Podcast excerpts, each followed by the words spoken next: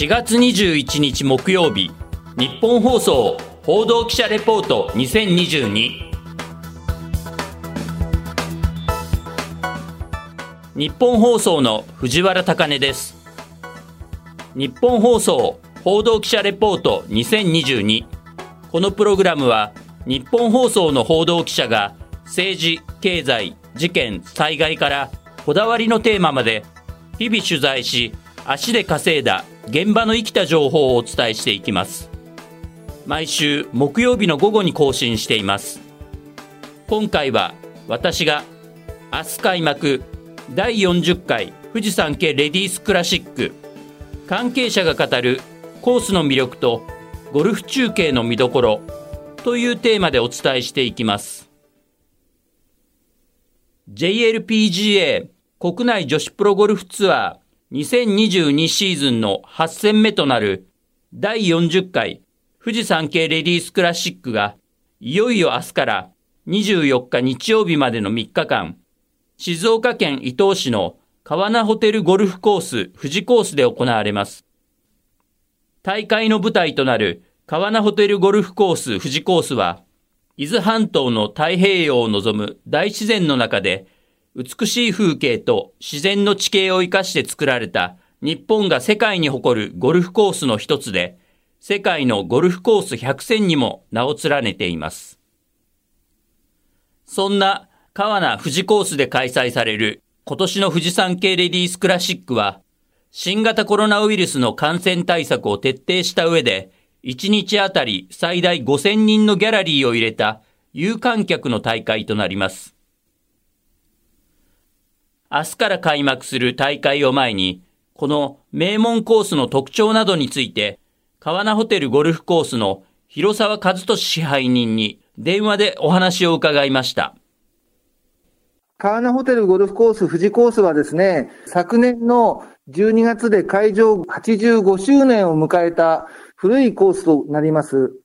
コースの特徴につきましてはですね、アリソンバンカーで有名なチャールズ・ヒュー・アリソン氏の設計ということでございまして、非常に難易度は高いゴルフ場でございます。特にですね、東大に向かっていきます11番から16番ホールがシーサイドリンクスとなっておりまして、景観の良さを皆様に非常に喜んでいただいております。そして、トーナメントに向けて、コースのセッティング状況や仕上がり具合について、広沢支配人は、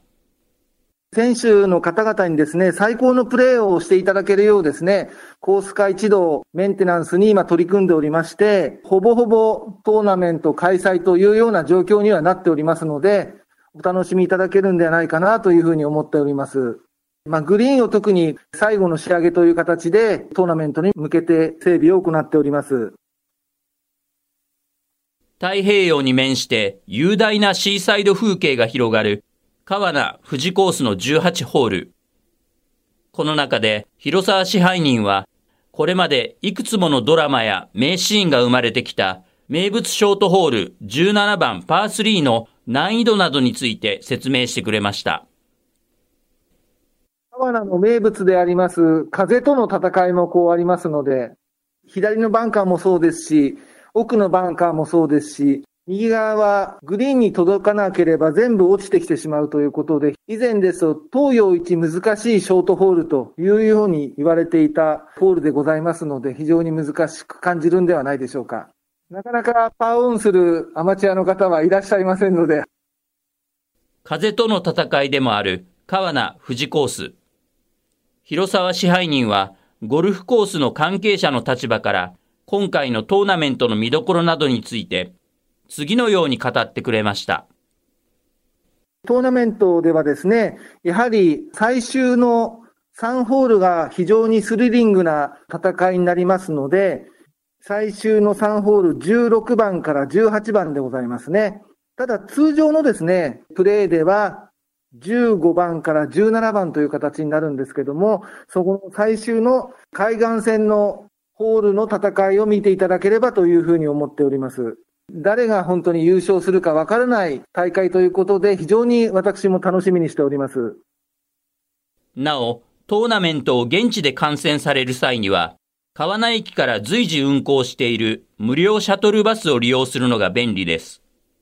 アクセス方法や観戦チケットの購入情報などの詳細は、富士山系レディースクラシックの大会公式サイトをご確認ください。さて、川名の絶景と合わせて、女子プロゴルファーのしのぎを削る戦いや最高のパフォーマンスなどを視聴者にわかりやすくお届けするためにどのような工夫がされているのか。フジテレビのゴルフ中継プロデューサー、田中大樹さんは40回目の記念大会となる今回の富士山系レディースクラシックをテレビ中継するにあたって、新たな試みなどを紹介してくれました。今回40回ということで、視聴者の方々がデータを見て、この日の選手の調子だとかをちょっと分かっていただきたいなというふうに考えまして、新しいスタッツのシステムを導入しました。3つ項目があって、1つはドライバーのフェアウェイキープ率。もう1つはセカンドショットとかサードショットになりますけど、パーオン率。で、もう1つがパット数。これ選手ごとに出していって、大会の初日から全部測っていくんですけど、その選手がホールを上がると、データが更新されるような形になっていくので、まあ、その部分を解説者の方々に詳しく伝えてもらおうかなというふうに一つ思っています。もちろん、ハイスピードカメラですとか、弾道距離測定器のシステムを使って、選手のショットというものをどう分かりやすく見せるかっていうところもしっかりとお伝えできればと思います。あとはこれ昔からのフジテレビの中継では一番重んじてるというか、一つやっぱ肝というところは、川名の景色というものをどのように映すかという。あれほど自然の地形を生かしたゴルフ場で、風光明媚なゴルフ場っていうのはなかなか日本にもなくて、まあその川名をどうやって中継の映像として生かしていくのかっていうのは、すごくこだわりを持って、どのように撮影するか、ちゃんと考えてやっていきたいなというふうに思います。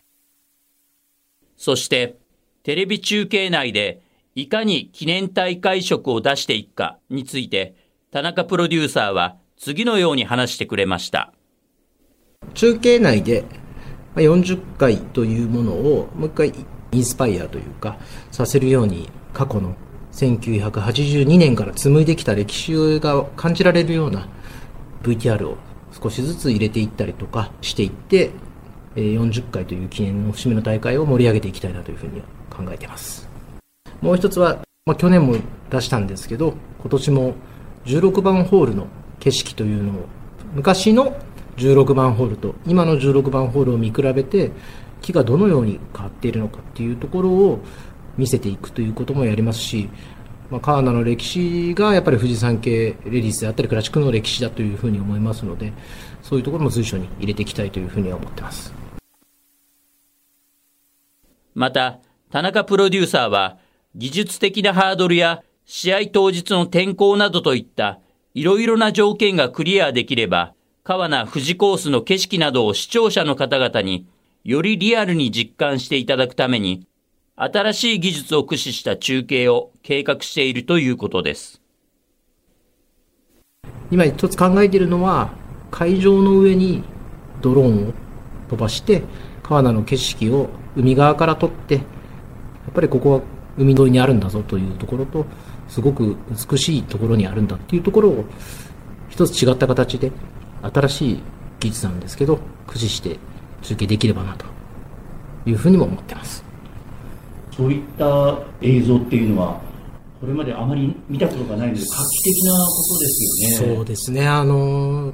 多分視聴者の皆さんには、ヘリコプターからゴルフ場を撮った映像っていうのをなんとなく想像していただきたいんですけど、まあ問題なければこのまま進めていければ、まあ画期的な映像を